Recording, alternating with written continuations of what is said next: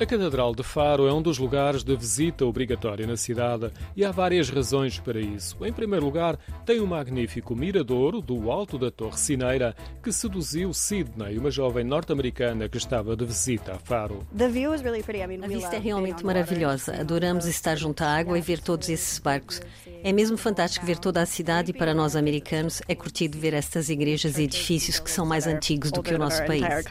É o caso da Catedral de Faro, que foi construída em 1251, há mais de 770 anos. Da construção primitiva, a Torre Cineira é dos poucos elementos que chegaram aos dias de hoje. A sua construção de pedra marca o Largo da Sé devido à sua imponência e ao carrilhão de oito sinos que está mesmo ao nosso lado no Miradouro. Partilham a nossa curiosidade com o amplo horizonte da ria, a descida dos aviões em direção ao aeroporto e, mais próximo, o centro histórico da cidade. Viemos visitar esta antiga torre cineira e ver como tocavam o sino. Adoramos estar em Faro, é uma pequena cidade encantadora.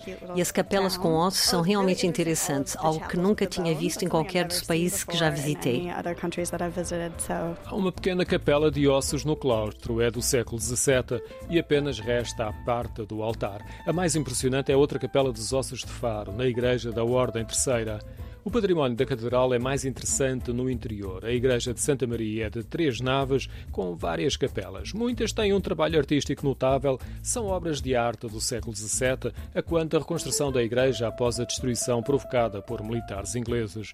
É também dessa altura o órgão de estilo barroco junto do coro alto e decorado com motivos orientais. Fascina o olhar dos visitantes que, sentados no coro alto, têm uma vista de conjunto da igreja. Na verdade, podiam fazer uma viagem no tempo, porque este lugar, antes, foi uma mesquita e trabalhos arqueológicos revelam que a origem seria um templo romano.